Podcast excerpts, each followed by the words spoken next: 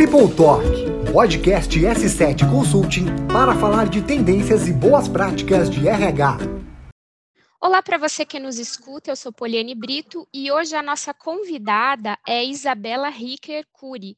Ela que é sócia fundadora da Ricker Cury Advocacia e também sócia fundadora da Smart Law, uma startup focada em soluções jurídicas personalizadas para o cliente corporativo. E além disso, a Isabela também é conselheira de administração certificada pelo IBGC de São Paulo.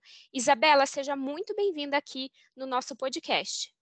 Olá, Poliane e todos os ouvintes. Eu agradeço o convite de estar aqui contribuindo com esse podcast. Isabela, hoje o nosso tema da nossa conversa é liderança e compliance. Conta um pouco para a gente como é que é a sua história relacionada a esse tema. Poliane, eu advogo para empresas há 25 anos, então eu pude ser testemunha da história de muitas empresas que tiveram compliance desde cedo, como aquelas cotadas em bolsa já há décadas, e as que não tiveram compliance porque não eram cotadas em bolsa, então pensavam que isso não era necessário na trajetória da empresa. Eu pude perceber o ganho e perda de valor nessas empresas em função disso, sabe? E quais seriam esses ganhos e perdas, Isabela, quando a gente está falando de reputação, a gente está falando de stakeholders, a gente está falando né, de toda um, uma cadeia né, que, que circula esse negócio? É exatamente isso. Está falando de todos os players, né? Então, gera confiança para dentro de casa com os players internos, os stakeholders, os C-level, como você disse, os funcionários, todas as escalas, terem uma liderança alinhada com ética e transparência. E o compliance está intimamente ligado com isso. Gera também confiança para fora de casa, perante o mercado. Então, se você me permitir, eu queria falar um pouquinho de números, de uma pesquisa que eu tenho feito aí academicamente e até mesmo na nossa trajetória diária de trabalho. E é uma pesquisa que é, revelou que os millennials, a gente já sabe, a geração Z, no futuro pré, próximo, vão desistir de trabalhar, investir, comprar de empresas que priorizem o retorno financeiro ao invés dos valores. Né? Em 2030, então, essas pesquisas dizem que eles vão formar 75% da classe trabalhadora. Veja, é quase tudo. Sim. Vamos falar um pouquinho mais de números, então, né?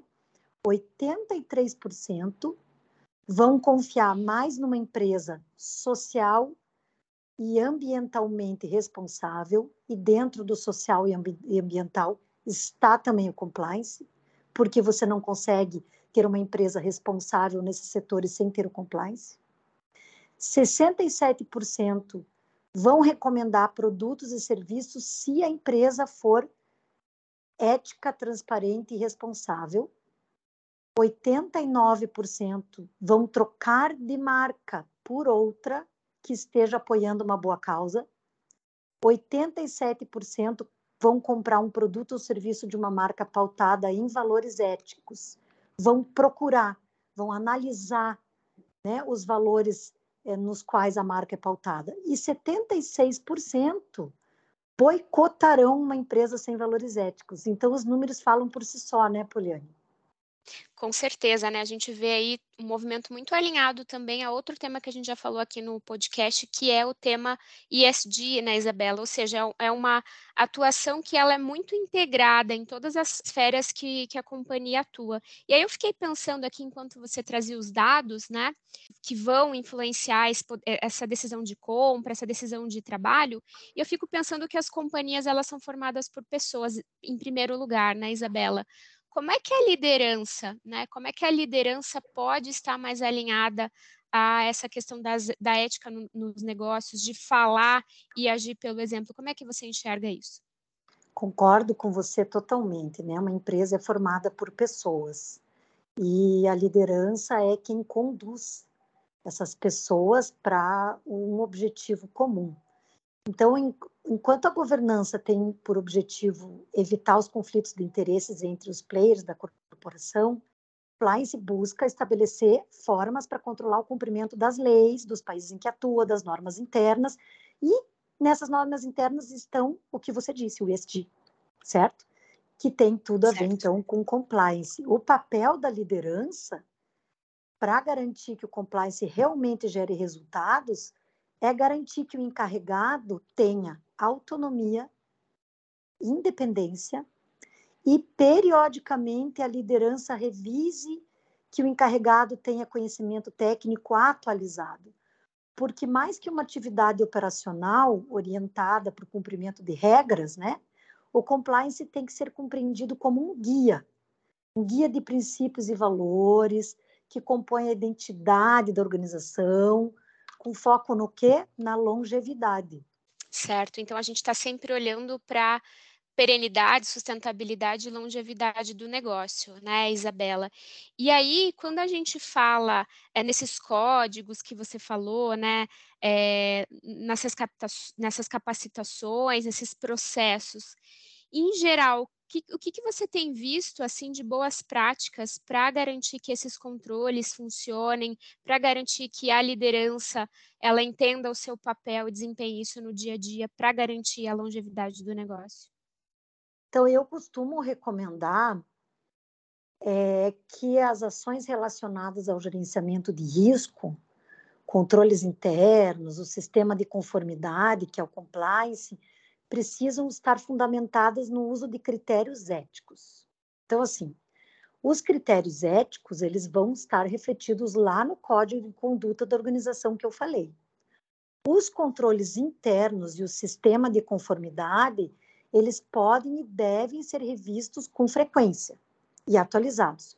Mas os critérios éticos, eles são alguma coisa que precisa ter mais longevidade, não imutáveis, claro, mas eles precisam ser o GPS, o mapa, a bússola por onde esse compliance vai é, transitar. Então, hoje em dia, você tem soluções tecnológicas que o encarregado de compliance vai utilizar para monitorar se todas as regras internas da empresa estão sendo cumpridas e se todos os desdobramentos das leis e normas administrativas a que a empresa está sujeita também estão sendo cumpridos. Então, essas ferramentas tecnológicas que existem no mercado fazem com que a tarefa do encarregado seja mais rápida, mais ágil, ele consiga ter KPIs vinculados e que ele consiga dar relatórios para a liderança da empresa, mas também por quem cumpre essas regras, para demonstrar aonde que precisa ter um foco maior, aonde que precisa ter uma amplitude maior, aonde que já está bom, que precisa só continuar. Então, para funcionar, me parece que é, para ser algo de fato longevo e bem estruturado, compliance também que tem que ser uma meta da alta liderança, Isabela. O que, que você, a... como você enxerga isso? Olha, com, concordo com você, Poliane. Precisa tal compliance no planejamento estratégico, precisa o assunto compliance fazer parte das reuniões de conselho de administração. É necessário ter um comitê dentro do conselho de administração focado em compliance, e o conselho de administração precisa ter em sua pauta o, o acompanhamento, os KPIs e o acompanhamento do cumprimento do, das metas do compliance. Tá certo, é um, é um tema que, que, como ele é importante para a longevidade do negócio, ele precisa ser tratado como qualquer outro tema estratégico para a organização. Com toda a sua experiência acompanhando organizações mais maduras, menos maduras, o que, que você enxerga hoje que pode ser o principal gargalo para que o compliance seja de fato um guia, uma bússola, né, que seja de fato integrado à estratégia do negócio de uma companhia? Poliane, o principal desafio na, no cumprimento das regras e, e, na vida do compliance de uma empresa é a questão da cultura. Né? A mudança de cultura no ser humano é uma coisa bastante difícil. É, a gente vê isso hoje em dia, por exemplo, em relação à LGPD, a Lei Geral de Proteção de Dados, o quanto está sendo difícil até para o próprio empresário, para a empresa enxergar o porquê da importância disso, e, e isso é uma gotinha no oceano do compliance. Então, mudar cultura é uma coisa difícil. Você imagine quando vem uma denúncia pelo canal de denúncia anônima sobre alguma coisa que está acontecendo na empresa contrária às regras de compliance. A empresa vai precisar identificar se é um problema pontual ou se é um problema de cultura dentro da empresa como um todo. Em geral, é um problema de cultura dentro da empresa como um todo, sabe? Então, é, é a dificuldade na mudança da cultura, porque é um trabalho como água mole em pedra dura. Ele tem que ser contínuo, repetitivo. Precisa fazer campanhas constantes, é, campanhas repetindo assuntos de formas diferentes. Preciso usar a CNV, que é a comunicação não violenta, é, sempre sabendo conversar a partir da forma de se comunicar daquele que está ouvindo, certo? Então, o profissional que trabalha com compliance vai se relacionar demais com recursos humanos, precisa saber se comunicar melhor do que ninguém dentro da empresa para conseguir fazer a mudança de cultura, porque não adianta simplesmente colocar quais são as regras, fazer manual, fazer procedimento operacional padrão, fazer fluxograma, se não trabalhar com o ser humano. É engajar para que as pessoas elas se sintam seguras para falar o que precisa, o que, o que não está é, funcionando e também para quem escuta, para que, quem está responsável por, essa, por garantir é, esses processos, essa governança, porque eu entendo também que compliance não é só um processo, uma área, Isabela, é isso mesmo? É, é. algo que todo mundo tem que ser guardião. É um sistema, exatamente. É um sistema. O, o encarregado no compliance e a sua equipe é, de compliance vai precisar falar com toda a organização. Então, por isso que a gente imagina um sistema. Certo. E quando esse sistema está frágil, Isabela, e quando é, acontecem desvios a esse código de conduta é, dentro dessa organização. O que, o que, que o líder pode fazer? Enfim, como é que você enxerga essa situação assim é, de empresas que têm ainda uma caminhada em relação a isso? Bom, em primeiro lugar, a liderança da empresa precisa reconhecer, estar madura para entender e reconhecer que é, o desalinhamento com as boas práticas geram desarmonia. Desarmonia dentro da corporação, da organização, vai ter contradições de orientações internas, então muitas empresas reclamam desse problema de contradições de orientações internas, mas não identifica que essas contradições estão decorrendo simplesmente do desalinhamento de cada um desses personagens com as boas práticas que a empresa prega.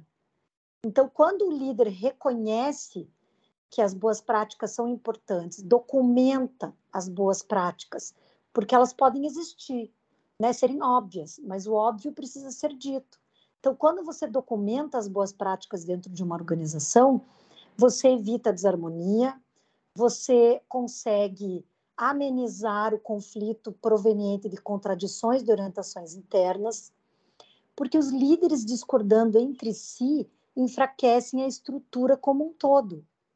Aumenta o turnover, tem perda de talento, e isso gera a médio prazo a perda de valor da empresa no mercado.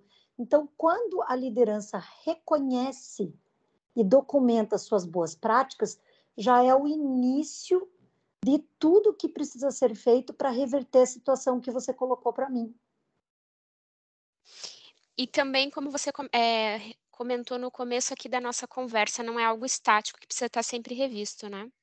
Precisa. Então, os padrões éticos são uma coisa mais longeva, mas a, a forma de se comunicar com a estrutura para que esses padrões sejam seguidos é algo a ser atualizado. Então, por exemplo, hoje em dia você tem aplicativos que ajudam a pesquisar dentro da empresa como é que está o sentimento de cada um, né, em relação as boas práticas.